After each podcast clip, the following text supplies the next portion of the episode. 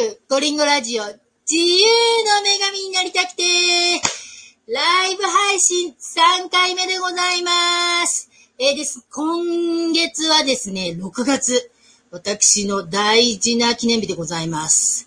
というのも、6月の第1週、えー2019年、2年前ですね。2年前の6月の第1週に、初めて体外受精を行った2周年アニバーサリーになりまーす。ということで、先週から、えー体外受精2周年記念スペシャル放送をお届けしておりましたけれども、えー体外受精記念日って、ちょっと体外受精で記念日っていうのはちょっとどうなのかって感じですけれども、いち早く卒業したいんですが、とりあえず、今週も、体外受精2周年アニバーサリー放送をお届けしたいと思います。えー今週はですね、カリフォルニアからのお客様でございます。えージョーンパギ市で、パシフィックリプロダクティブセンターの不妊治療コーディネーター、渡辺明さんをお呼びしてます。それでは、明さんはい、どうも明さんお久しぶりです。今日はね、私の体外受精2周年記念っていうことで、ね、今おっしゃってたその時間がちょうど私があのニューヨークからカリフォルニアに来たのが6月だったんですよ。あーわでまだ覚えてますよ。最初に会った時のあのタイミングにしようかどうしようかっていう相談を。そうそうそう。あ、まあねあれ、アキラさんもじゃあ、あの、カリフォルニア2周年記念じゃないですか。そうですね。あうん、うん。もうそうだった。そうなんですよ。もうあれ、ずるずると2年経ってしまったんですよ。あんでら、もうほら、2年経ってもね、こう、2年前は45歳じゃないですか。どんどんどんどんどんどん年齢が重なっていくと厳しくなっていくわけですよ。ね。ということでね、先週、今週と、大会受精2周年スペシャル放送をお届けしてるんですけれども、今週は、アキラさんに、はい。意外にみんな、あの、体外受精をやっていて、知っていそうで知らない、みたいな、あの、この体外受精についての薬の投薬とか、卵のできていく過程とかね、そういうものをお話しいただけるっていうことで、はい。今回を機に私も勉強させていただこうかなと。もう2年もやってるので、大体分かってるかなとか思ってるんそうですけど。ですね。うん。みんな、あの、言われるがままの投薬をしてきてるような方も多いんですけども。そうなんです。初めなんてまさにそうです。ってね、あの、聞かれること結構あるんですよ。だから私なりの紙芝居がありますので、それを楽しみ、紙芝居。はい、語っていきましょう。いやー、楽しみ、楽しみ、はい。ではですね、早速いきますか。あ、行っちゃうんですか？早速、早速だって。はい。行きましょう。じゃあ、行きましょうか。その、はい皆さんの生理周期っていうところから行きましょう。紙芝居の始まり、始まり。いいね、いいね。はい IBF 紙芝居、楽しみです。あ、行きますね。ドン。はい。まず1枚目。うん。これ私が書きまして、えっ、と、はいはい手で書きました。それがですね、この、卵の育ち方、生理周期についての、まず1枚目なんですけども、はい。えっ、と、この、まず下のですね、この一本の線、D1 って Day1 なんですね。生理が始まった日。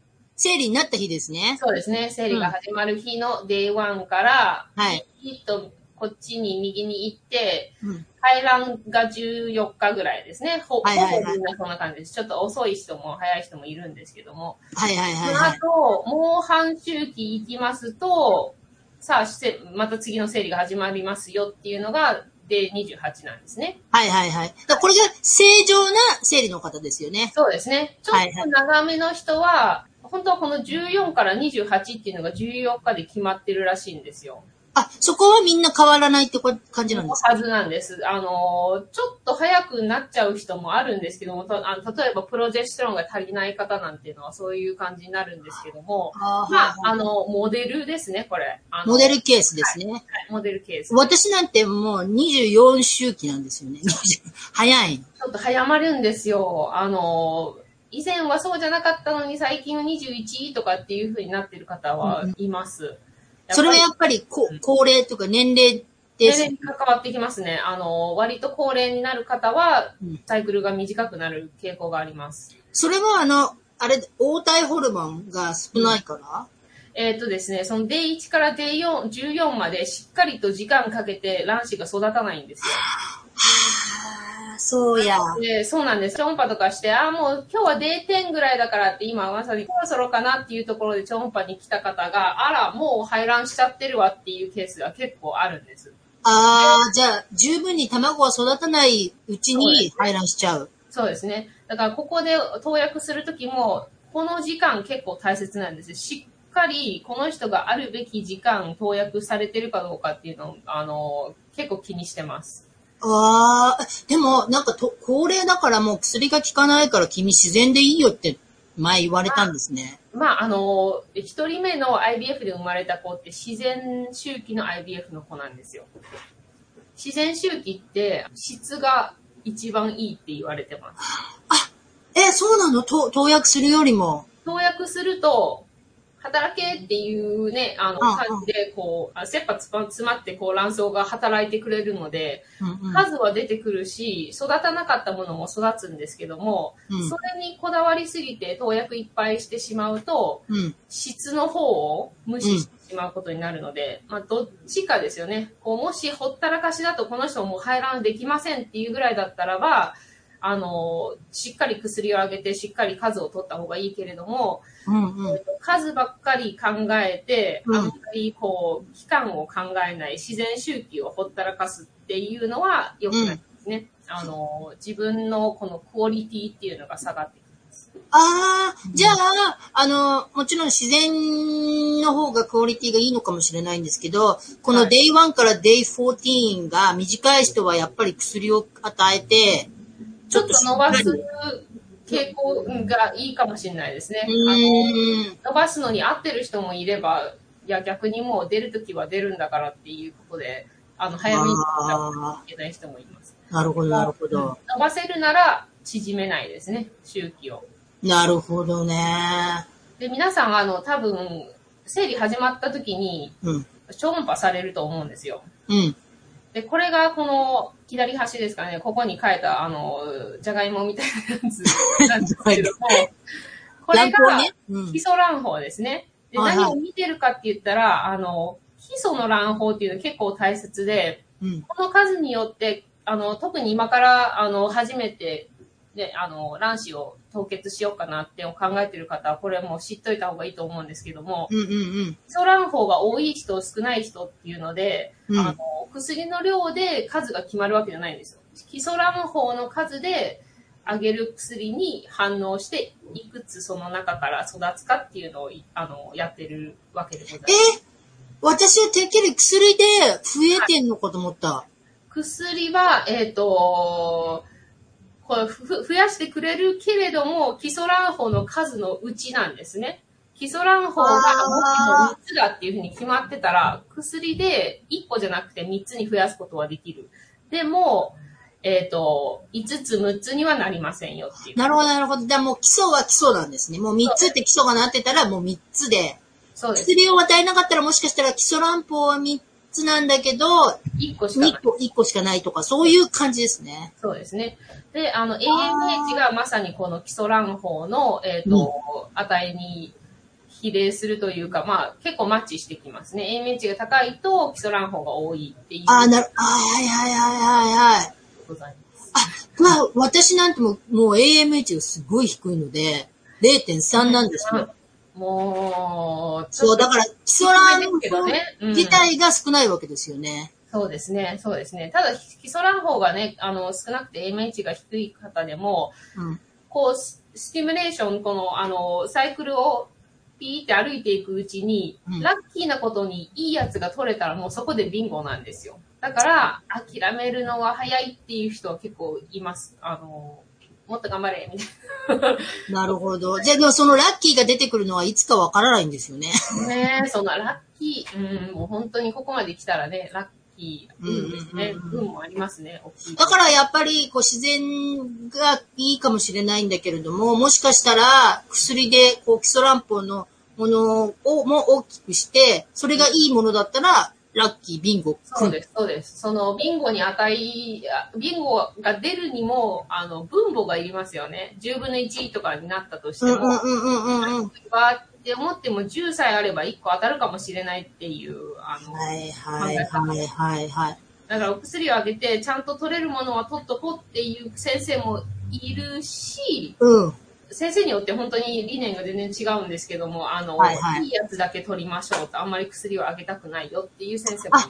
そうかそうか。それはもう先生の方針で変わってくるわけですね。そうです、そうです、方針ですね。まあ、うんトライするべきだと思うんです。あの、患者さん自分、自分自身では、同じ先生の同じやり方ばっかりやってみて、もし、うまくいかなければ、うんじゃあ、こっちの方はどうなんだろうかっていう薬の量を減らす、上げるっていうのを相談してくださったら一番理想かなと。そうなのよ。私先生を変えたんですよ。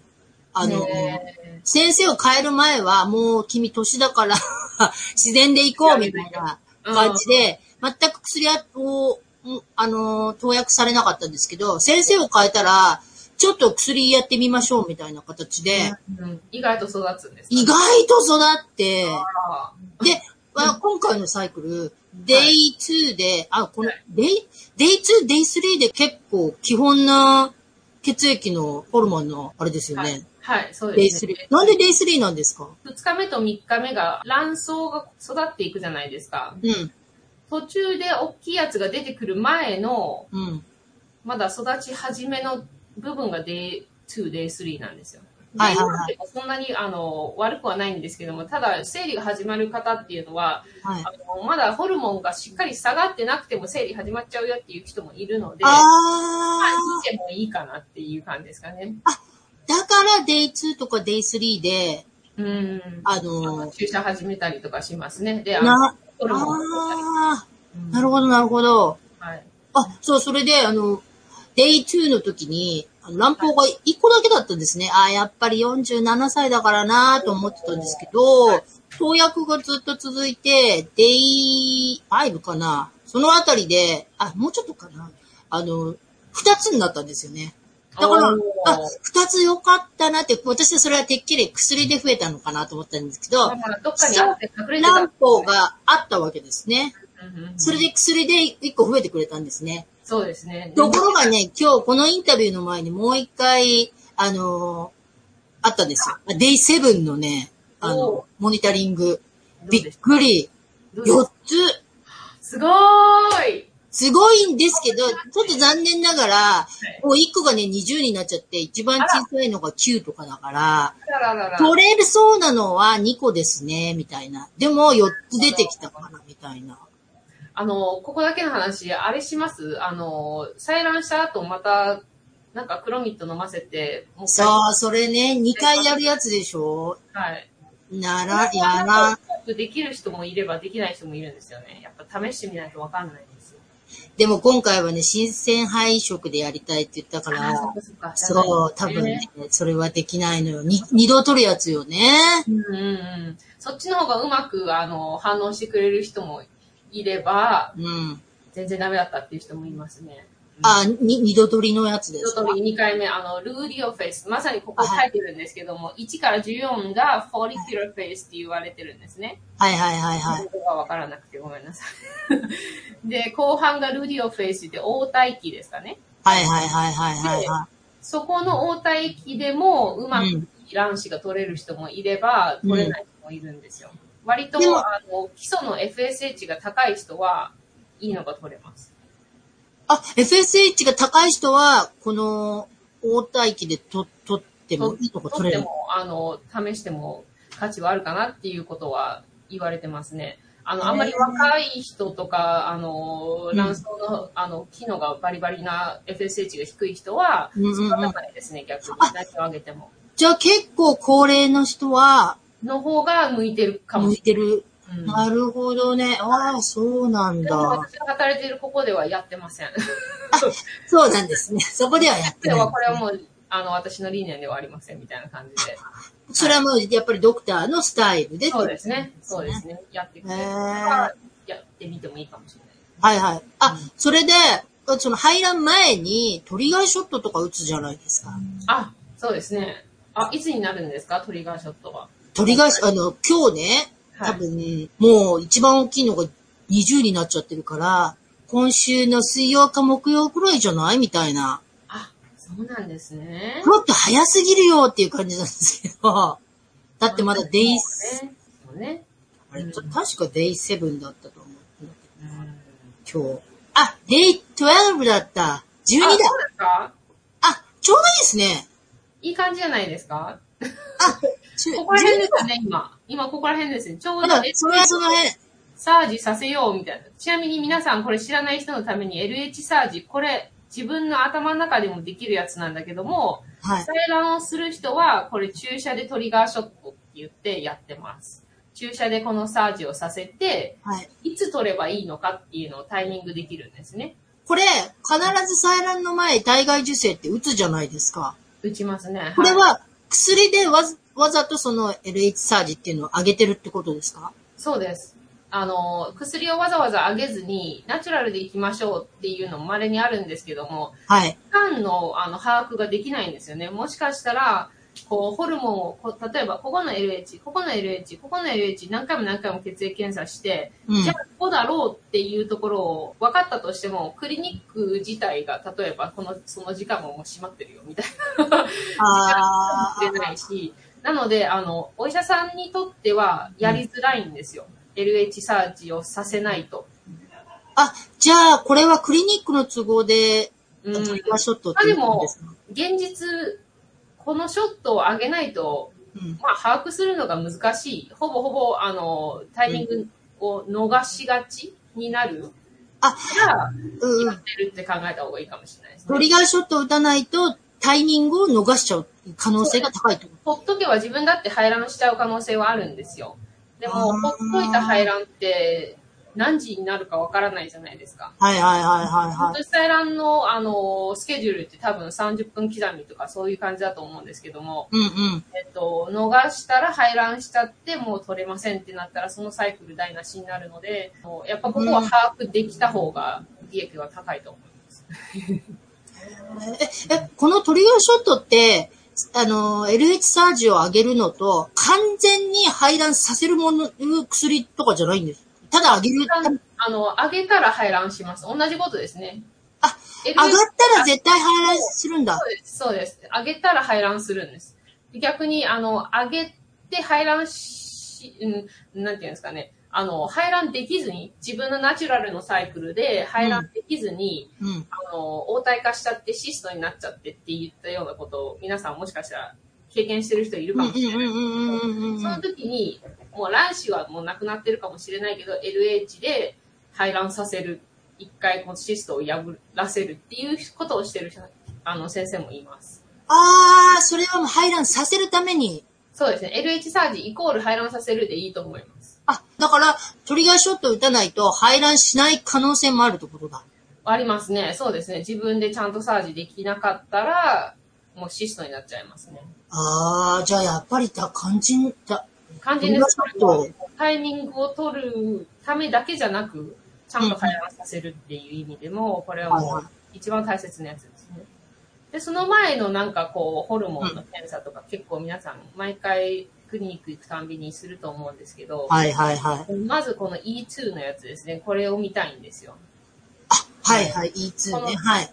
ちょっと大きくなってるやつはこんだけ、で、もっと大きくなったらこんだけっていう、あの、上がり方がスムーズに上がってるかどうかを見たいっていうのがあー、はいはいはいはいはい。で、そこで、あの、LH とかっていうのをね、あクリニックによってはしょしょっちゅう取ってる方はいると思うんですけども、そのうん LH が自分でサーチしてないか、うん。えっと、念のために チェックしてるところもいます。あります。うーん。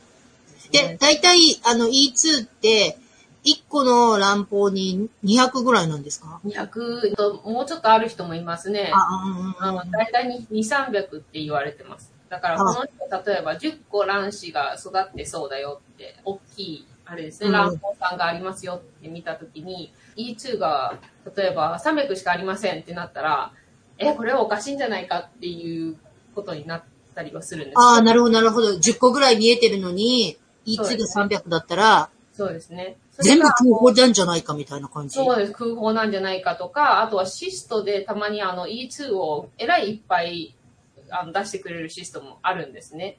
で、そのようなシストが育ってるときは E2 の上がり方がおかしいんですよ。あ、なになにこれは何？シストも E2 を上げるんだ。上げるシストがあります。上げるシストがある。そうですね。ファンクショナルシストって言うんですけど、あの、ファンクションってあれですよね。機能をしているシスト。でもシストなんだ。でもシストなんです。な中身に、こう、乱砲の中に、乱子はないんだけども、あの、E2 を上げてくれるのって、乱砲の壁も E2 を上げてくれるんですよ。だから、シストがいたずらして、変な E2 を上げて、あれこれいけるんじゃないかっていう周期で何も取れませんでしたっていう人も、もしかしたら経験者いるかもしれない。うん、うん、うん、うん、うん、うん。はい。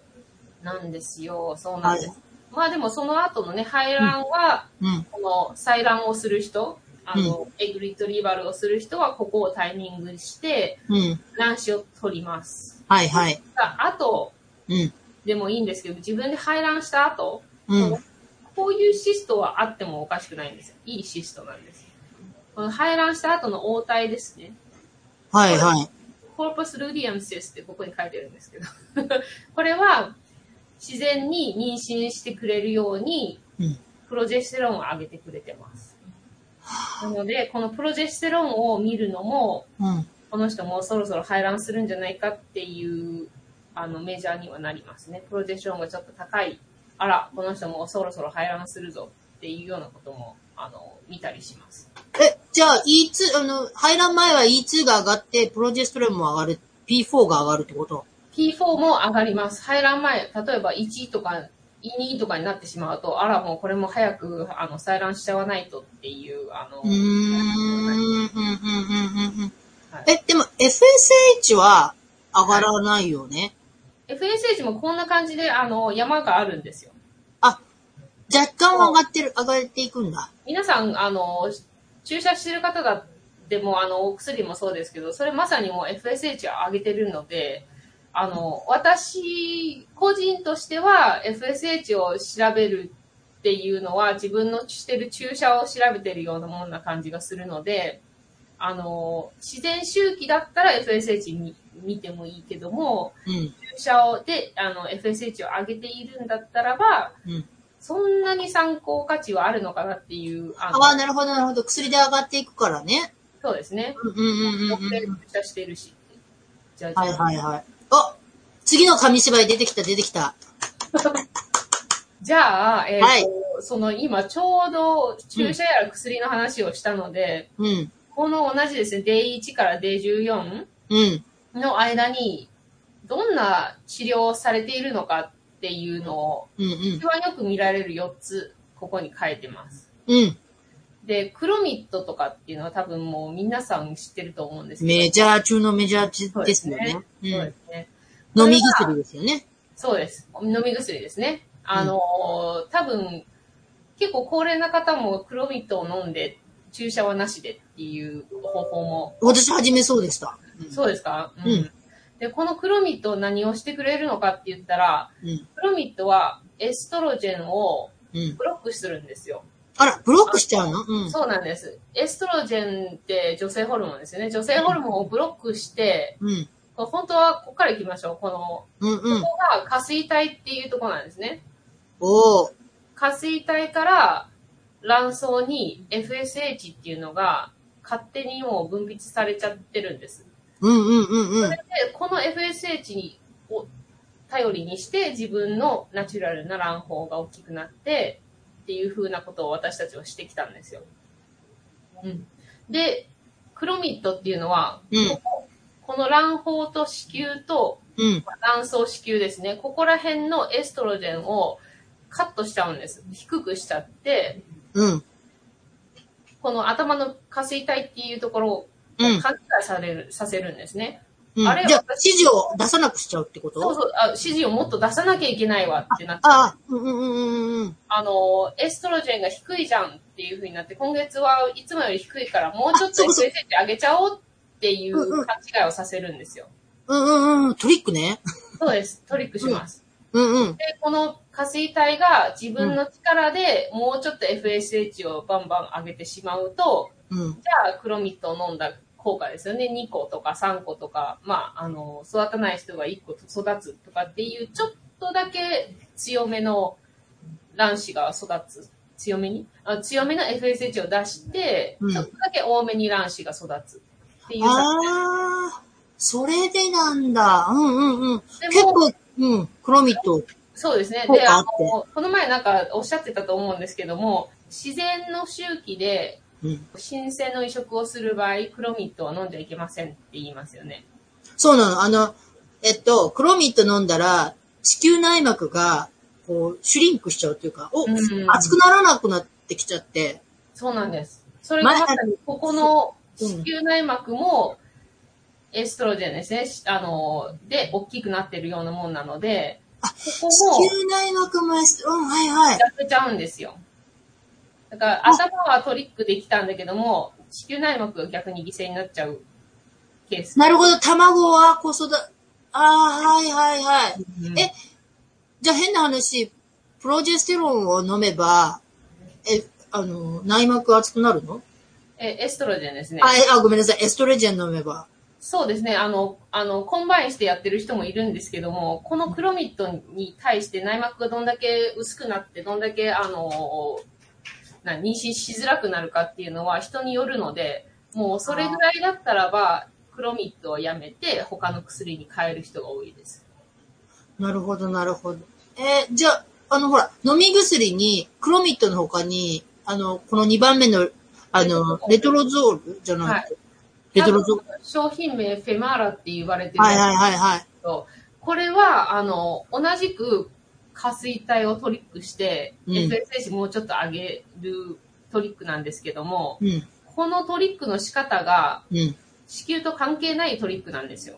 あなので、このレトルゾールは子宮内膜を薄くしないって言われてます。じゃあ、卵巣だけをトリックさせる。そうなんです。なんか騙すんだ。その卵胞酸なんですけども、はい。卵胞がどんどん大きくなってる間って、本当は、えっとコレステロールタイプのホルモンって、テステストロン、あの、男性ホルモンから女性ホルモンうにん変わってる、これをずっと繰り返してるんですよ。男性ホルモンから女性ホルモン、男性ホルモンから女性ホルモンっていうのを、うん。卵巣の壁のところで変換してあげてるんですよ。うんうんだからうん。私たちはどんどん卵胞が大きくなっていくと、えあの女性ホルモンが大きくなるんですけども、うん。この時に使われるエンザイムがありまして、うん。酵素ね。そうですね、酵素ですね。うん。アロマテースっていうのがあるんですよ。うん。このレトロゾールはこのアロマテースを、うん。あの、カットオフしてくれるんです。それをカットオフしちゃうとどうなっちゃうんですか？だから、えっ、と、男性ホルモンから女性ホルモンっていう風に、うんいうまくいかなくなる。で、うんエストロジェンが低いから、うん頭は勘違いして、うんじゃあもうちょっと上げようかっていう。そこ、そこ、そこでトリッ。クしてるんだ。でもアロマテースをカットオフしたところで別に子宮には何も影響はないんです。だから内膜が厚いまんまのう人が。ーん。あ、なるほど、なるほど。だからちょっとクロミットであんまり薄くなっちゃう人とか、あの、うんあ、IUI の人なんかは結構レトロゾールですよね。そうですね、そうですね。あのあの、人工授精の人はね。そうですね。あの、内膜をあんまり邪魔してあげないためうに。ーん。でも、あの、私は多分個人的にみんな違うと思うんですけど、きあの薬の効き方が、はいあの、クロミットはよく聞いたんですけど、レトロゾール全然エフェクトしなかったの。本当にそれ人によります。あの、私の今の会社では、うん。あクリニックでは、レトロゾールは弱いからあんまり使いたくないっていう、あの、先生言ってます。ですよね。なんか私の言ってるところも、レトロゾールは弱いのよねって ナースが言ってたから、あらっしてて、るね。うん。聞かでもな、割とこっちの方に反応できる人もいます。本当にこの不妊治療ってやってみないとわかんない。まあ、やってみないとそうですね。だから、そうは言っても聞く人は聞くんですよね。聞く人はやってみないと特、にこのレトロゾールプラス、あの、注射ですね。で、やってみると、あの、私の持ってる患者さんで、はい。意外とうまく、あの、バンバン注射いっぱい打つよりも、ちょっと combine してあげた方が良かったっていう人は結構いる。ん、うん、うん、うん、うん。うん。はい。なので、この、経口剤、この2つのタブレットさんは、下垂体をトリックしてるなるほど、なるほど。仕組みでございます。ちょっと仕組みは違うんですけどね。はい。今日は下水体にもうちょっと、あの、分泌してもらってます。で、うんじゃあ注射は何なのかって言ったら、うん注射はもうまさにそれの、あの、FSH ですね。もうトリックも何もしません。これおはい腹に注射しますよっていう、あの、ホルモンなんです。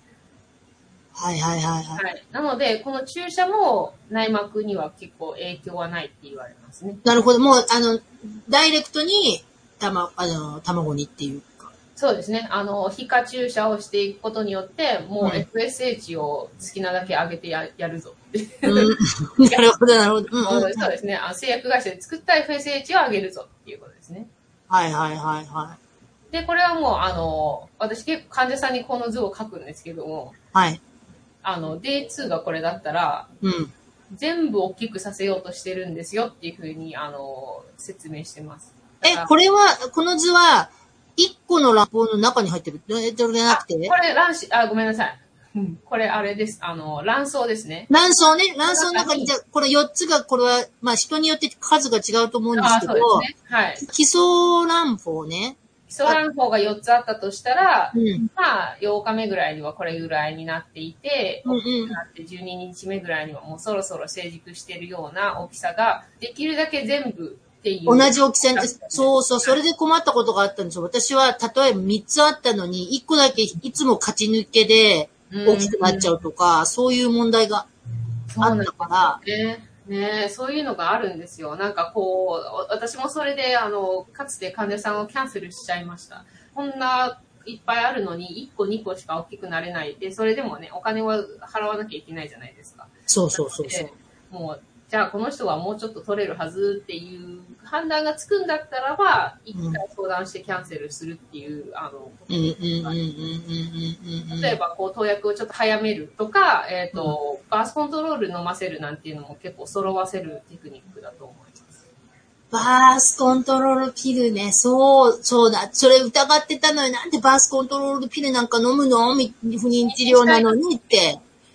それ、バースコントロールピル飲んじゃったらもう、スストップしちゃうんじゃないの子宮みたいな心配があったんですけど、実は頭を揃えるためのものなの？そうなんですよ。で、飲み、飲ませたがるお医者さんもいれば、そうでもない方もいます。それも人によるんですけど、あの、あんまり卵巣の機能が低いと、バースコントロールでもう、もっと低くさせてしまうんじゃないかっていう、あの、そうそういうのもある人もいますね。そう不安に思ったんですよ。ただでさえ年齢で卵巣機能が下がってるのに、うんバースコントロールピルでもっと抑えちゃったら、怖いにさせるみたいな。もっと静かにさせる。うんうん。なんかでも私なんてもうね、バースコントロールピルが、うちのクリニックは出るんですけど、うんもうね、高齢すぎちゃって、バースコントロールピルも効かないくらいな、飲み始めても、もう生理になっちゃうみたいな、あ、もそうう。なんですか。もう、あの、コントロールされてますそう、コントロールできない。もう、バースコントロールピルもお手上げみたいな。ああ、そうなんですね。でもこれも、あの、本当飲みたくない人も結構いっぱいいるんですよね。あなので、あの、絶対みんな飲まなきゃいけないわけじゃないんです。ただ、あの、この前の周期が始まる前の月ですね。うんはいはいはいをすると、例えばシストがなかなか消えないとか、はいはいはい。煩わしいことがないために、うんううんうん。あの、密かな原因もありますね。だからもう周期が始まる前に、こう、調整というか、プレップみたいな形。そうですね、そうですね。で、うんお医者さんによっては、ボールをパンパンこう叩くように、下に下げたらポンって跳ね上がるよっていうようなことを言いたがる方もいますよね。うー下げん。といた方が育ちがいい。うんなるほど、なるほどこ。とには結構あの使えると思います。揃わせることに。ああ、その前の周期で、シストとか残っちゃってる人は、バースコントロールピルとかで整えた方がいいのかしら？整えたりはする方多いと思いますね。はい。あの、もう排卵を今月はやめさせて、うんうんうんプロセスとか、あの活性化しないようにみたいな。んじゃあ、この注射の FSH の注射は、まあ代表的な商品名としてはゴナ RF とか、フォリスチューム。ね、そうですね。コナル F とポリステムですね。まあ、これはほら、基礎卵胞の大きさをみんな一定に大きくさせますよ、みたいな薬じゃないですか。そうですね。はい。なんかデメリットはないですか？デメリットはですね、極端に言うとオーバースティミュレーションですね。それは絶対にあの避けたいものなんですよ。うんうん。あんまりこう注射上げすぎて、例えば、あの、ドナーさんとかなんてもう片方20個ずつある方だと、取れすぎちゃうんですよ。あの、育てすぎちゃうんですよ。で、取れた後に腹水が溜まってしまって、かなり悪くなったりはしますね。あ、あ、なるほど、なるほど。育ちすぎちゃうって、ああ、なるほど、なるほそうですね。だからそういったような副作用というか、あの、あんまりやりたくないことはあったりするし、ど。うん。こう周期をずっと繰り返してる人、長い間これを使うと、やっぱり自分の持ってるべきエストロジェンですね。あの女性ホルモンよりもずっと高いホルモンを持ってしまうので、なるほど。多分コンセントフォームとか見たらわかると思うんですけど、なんかね、あの、癌になる可能性はありますよ、みたいなことを、ちょっとチラチラって書いてあるんですよ。チラチラって書いてあるけど、読んでないもんな。サインしちゃってダメだよね。でもそう書いてあった可能性があるって。いやだ、癌になるのにみたいな。でもイエスみたいな感じで。そこでノーって言ったら、じゃあもうどうすんのって感じですけどね。じゃあ、ちょっと長期でやってる人とかは、一旦お休みさせた方がいいのかしらね。そうですね。ああの、本当にそれはもう先生の判断によると思うんですけども、はいさ。ささっと取っちゃって、この例えば1年間、2年間の間に終わらせちゃおうっていう作戦があるんだったら、中でね、わざわざ休みを入れていくと。ああ、なるほど、なるほど。今が一番若いから、うんもう取りだめして、みたいな形ですで。ただ、その、あの、女性ホルモンが上がり続ける一定時間以上にずっと高いと、やっぱりこう、癌になるよねっていうあのシステムはあるんですよ。女性ホルモンが高いがための癌っていうのはあるので、規定ができないので、絶対どこにも多分コンセントフォーム入ってると思う。なるほど、なるほど。そういう可能性もあると。そうですね。ただ、うん実際これを、あの、不妊治療をやって癌になりましたっていうような人、聞いたことないんですよ。うん、そうですね。うん、なので、あの、逆にこう、乳がんになっちゃった方が、うキモセラピーとか放射線療法とかするじゃないですか。うん、うん、でその前に来て、卵子取りだめしといて、うん。うん。放射線療法とか、あの、化学療法された後でも、うん私はちゃんと卵子を取ってきましたよっていうようなことをする人は多いんですよ。あ、うん、うん、うん、そうねだから。そこまで怖くないんです。今もう癌になってますっていう人でも、この治療はされるので、そうですよね。そうですね。あら、私、不妊治療するからもうダメなんじゃないかっていうような、あの、はいはいはいはいはいならなくていいと思います。なるほど。はい。であ、この下のメノピュアですけども、はい。これも似たようなもんなんですよ。これ使わなくなってる人もいるらしいんですけど、まあ、あの、LH がちょっと入ってるんですね。あ、FSH だけじゃなくて。プラス LH が入ってるんですね。そうですね。うん。で、これは、えっ、と、まあ、やることは一緒で、ほぼほぼ与えてる結果も同じようなもんなんですけど、うんうんこっちを使った方が、わりかしいい質ができる人もいます。実でも実、それも人によってなのよね。使ってみなきゃわからないって感じ。そうなんです。だから、純 FSH を使ってうん。いいのか、それともこっちの方を足した方がいいのかっていうのも、え、でも、この FSH プラス LH のメノピアとかの方が、質が良くなり気味な、なりやすいってこと？あの、メノピュアを、えっ、と、売ってる人はそう言ってます。あ、あ、メノピアを売ってる人はね、売ってる人はそう言ってます。セールスマンはそういうのね。でも、なんか本当にそういうなんか、統計があったらしいですよ。たあだ言ってるだけじゃなくて、例えば、ああ、うちに来たら絶対妊娠できるよって言ってるだけじゃなくて、ー。本当になんかこう、数千名とかのあの統計があって、メノピは最初からちょっとずつあの使ってった方がうん。いいよっていう統計が。でも、あの、私と同じクリニックの人で、私はゴナ RF とかフォリスチウムよりも、メノピアじゃないと全然育たないっていう人いました、いました。います。やっぱり人によって違うんですよ。人によって違うよね。あで、このお薬ね、投薬、まあこれが代表的なものじゃないですか。これを Day1 から Day14 のあの、まあ、12日ぐらいまではやっ採卵前まで、そうです。ね。で、採卵のさっきの LH サージのところなんですけど、ここら辺にピって LH が来る頃にはもうこういう投薬はしないですね。もう、あーなるほどな成熟させるだけなので。うんうんうんうんうん。はいで、この赤いちょんちょんちょんがいっぱいあるのが注射って思はいはいはいはいはい書いたんですね。で、ナチュラルの場合多分こんだけの FSH しかないけども、お薬を飲んだらちょびちょびちょびっとシグナルが、まあ、頭がトリックされてシグナルが大きくなる。で、この矢印さんたちみんな FSH の話ですね。はいはいはいはいはい。注射の時はめちゃめちゃいっぱい。ただあんまり、こう、あこんなこと言ったらいいんですかね。あの、こうアメリカの方で、うん。注射をいっぱいあげすぎじゃね？っていう 先生もいます。あの、日本系のクリニックとか、あの、多うん分日本のクリニックなんていうのは結構こうデリケートな使い方はしてるんですけども、はいはいはい。もともと米国の先生は、このバンバン上げてるところを、あの、たまに見るんですよね。そうよね。だって、すごい高濃度っていうか、すごい量を、うん。だって、ワンサイクルで7000ドルくらいお薬代がかかるじゃないっていう。そうです。あの、多分、清美さんも知ってらっしゃると思うんですけど、FSH ってなんかね、75とか150、75刻みで言ってるじゃないですか。はいはいはい。で、それを、例えば375を2回とかっていう。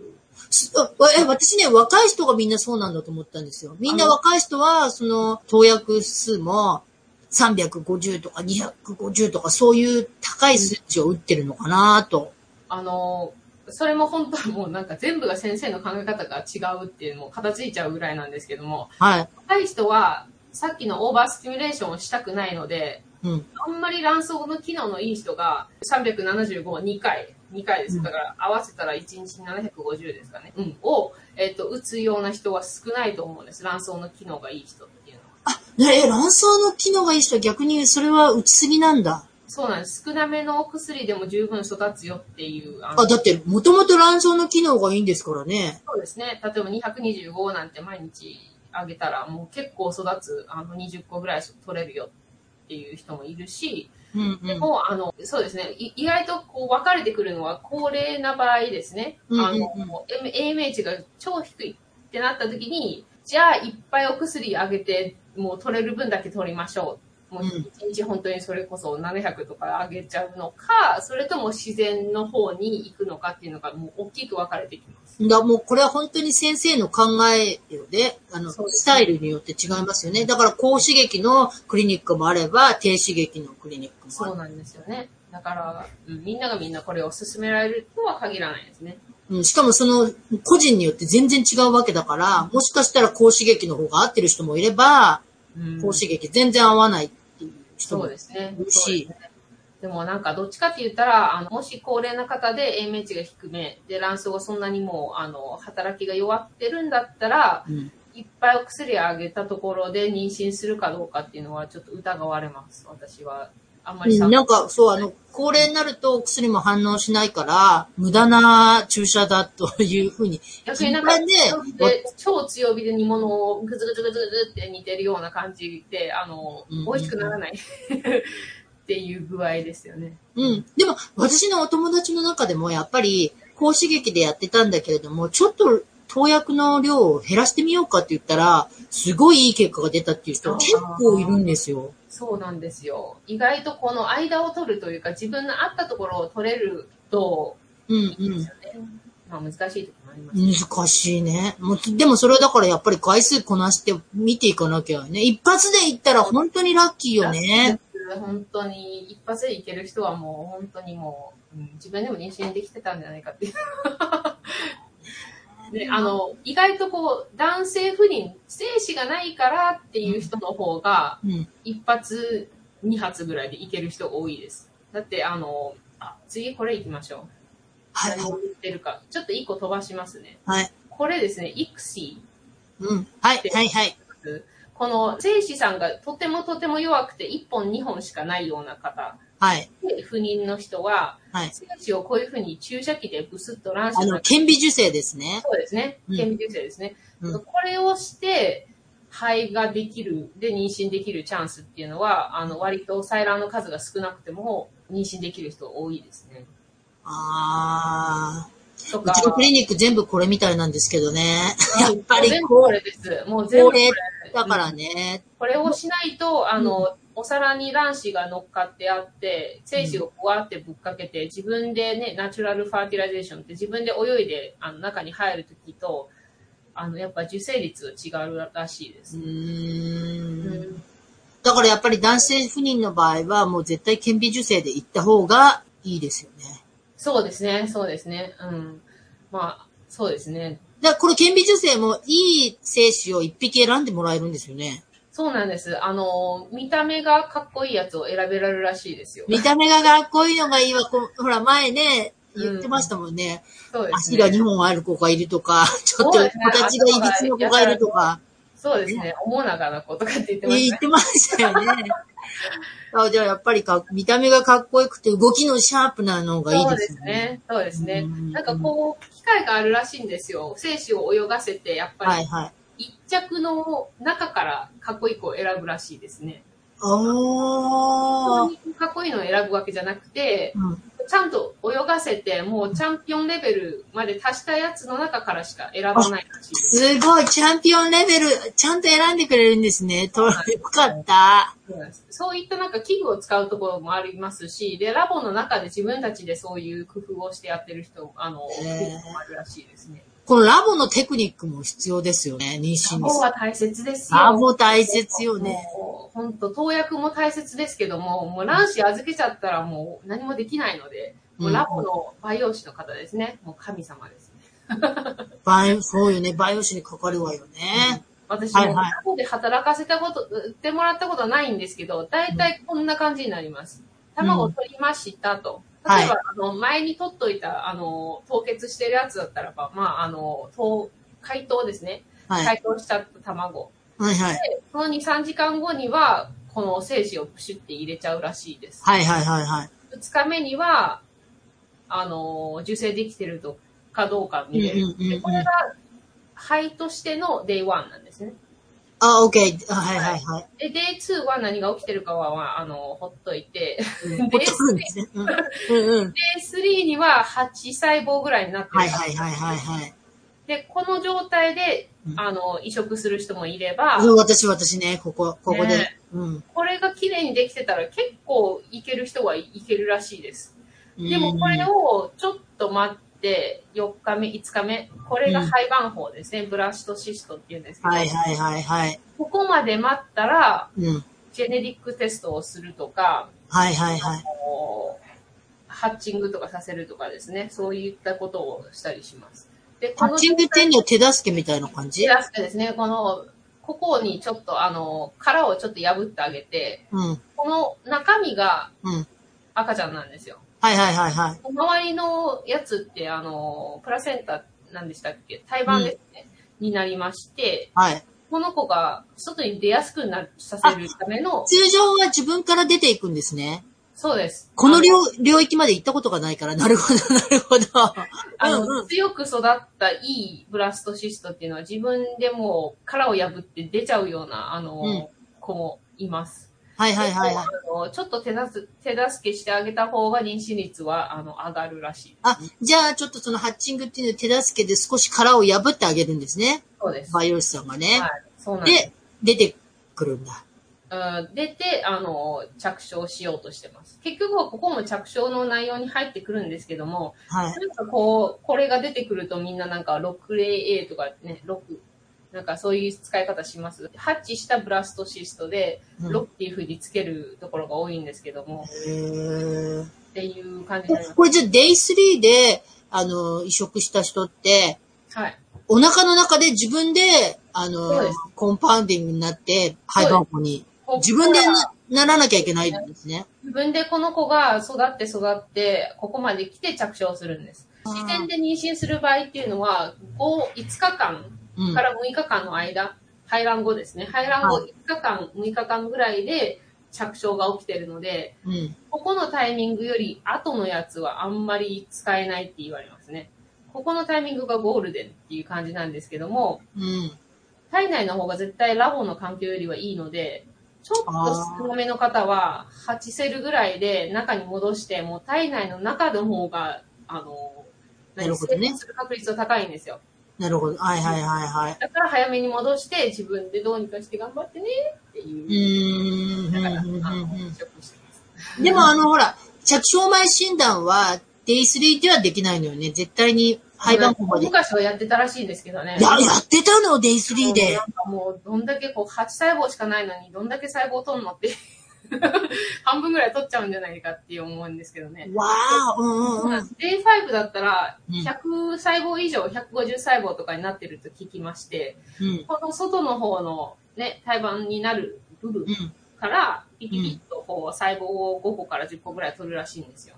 あーで、この取ったやつと、うん。肺そのものっていうのはもうセパレートして別々にして、多くのところではもう肺はもう凍らせちゃいます。そのまま保存になっちゃいます。うん。だから廃盤法になって、検査した人は絶対凍結なんだと思ってたんですよ。でもあの、実は私が今いるところは、うん。こう、バイオプシーしますよね。あの、生検をした後、うん。この子行かせとくんですよ。あの、うち自分のラボがありまして、はいはいはい。結果が出るので、24時間後。24時間で出るの？そうなんだってあの、大体、着床前診断って2週間ぐらい結果が、ま、かかるって。なんです。それはもう送検するからなんですよ。送って、返し、帰ってくるのを待たなきゃいけないので、それ、それ、外注だからよね。そうですね。だから、あの、中のラボで自分たちのジェネリックテストがあるよっていうところは、あの、申請もあり得ます。24時あじゃあ間待たなきゃいけないですけどね。あの、だから Day6 のトランスファーになります。あ、え、じゃあ廃盤法になって、うん。ジェネティックテストも知って上で新鮮移植できる。そうなんですこ。一応できます。あの、たまに進めない時もあります。の進めない理由は？あ進めない理由は、あの、スティミュレーションをさせますよね。こう、うん投薬している間に、うん。あの、例えば、内膜がそんなに分厚くない人とか、うん。えっ、と、卵子が育ちすぎて、おっと、えっ、と、卵子が育ちすぎて、うん。えっ、と、さっきのオーバースティミュレーションじゃないですけども、うん。採卵をした後に、うん。お水が子宮の中とか。溜まっちゃう人あは、やっぱチャンスは、あの、リスクは取らない方がいいと思います。あ、そうかそうか。投薬とかで、やっぱり卵巣も疲れちゃってるし、お水が溜まってたり、環境が良くないわけだ。着床させるための。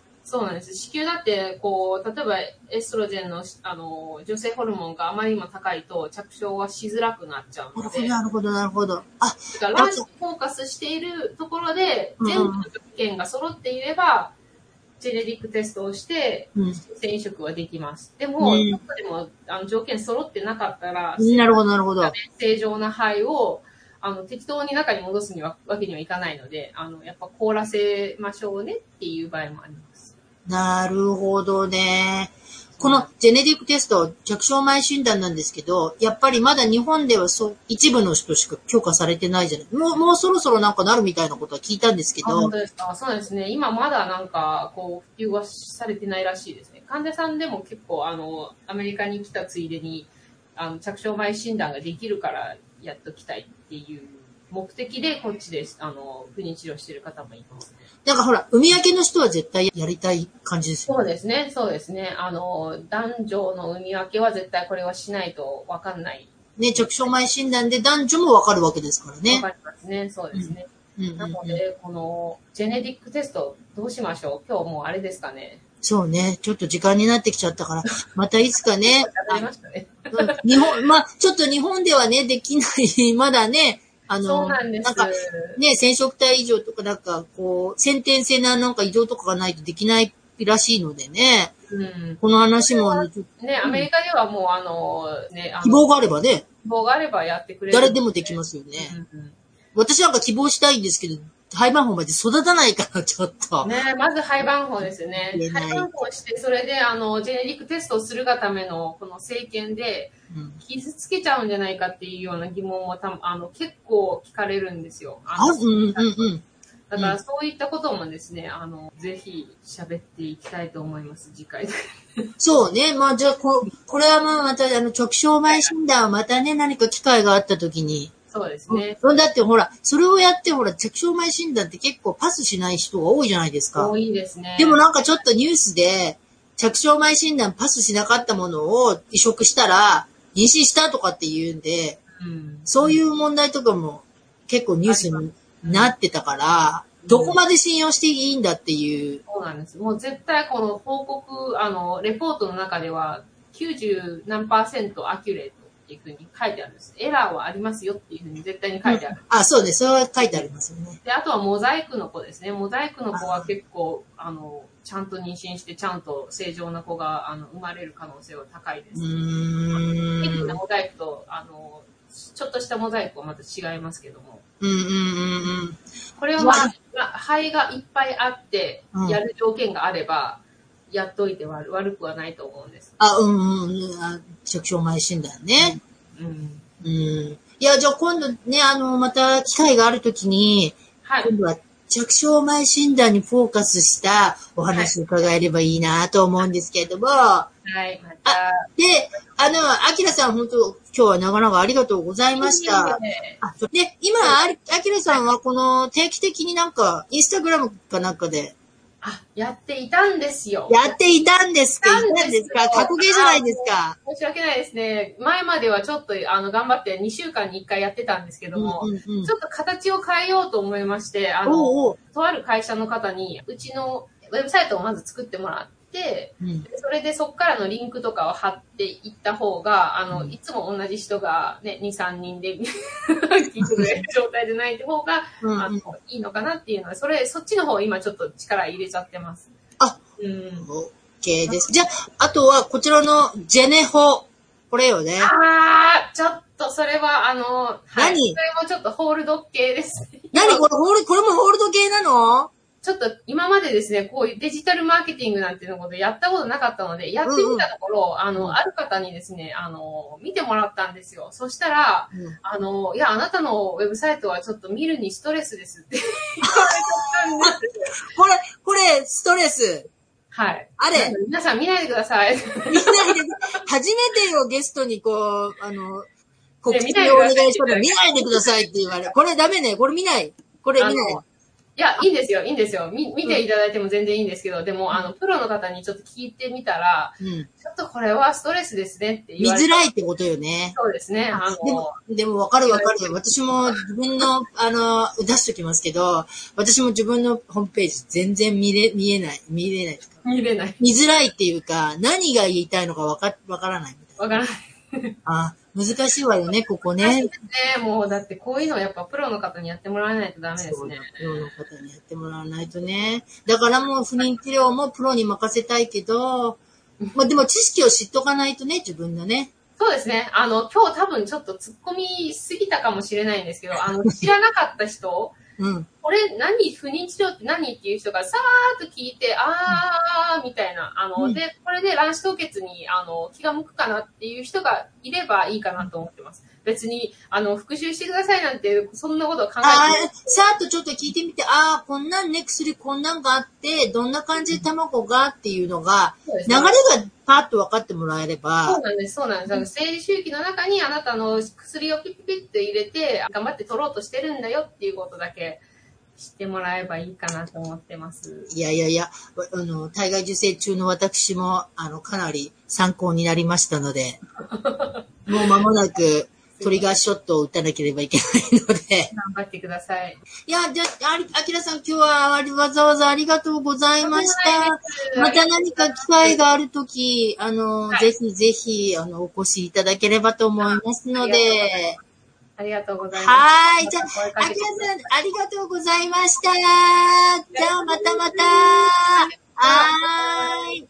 ということで、本日は、えー、チョンパッキ市で、パシフィックリプロダクティブセンター、えー、不妊治療コーディネーターの、渡辺明さんに、体外受精の流れについてお話を伺いました。え皆様これからステップアップする方、今現在も IVF 中の方も、え私もそうなんですけれどもね、ぜひ参考にしていただけたらと思います。えそれでは皆様、来週はどうなってしまうのか、まだ未定でございますけれども、え引き続き、ニューヨークコリングラジオよろしくお願いいたします。それでは今週はこの辺で、See you next week! バイバイ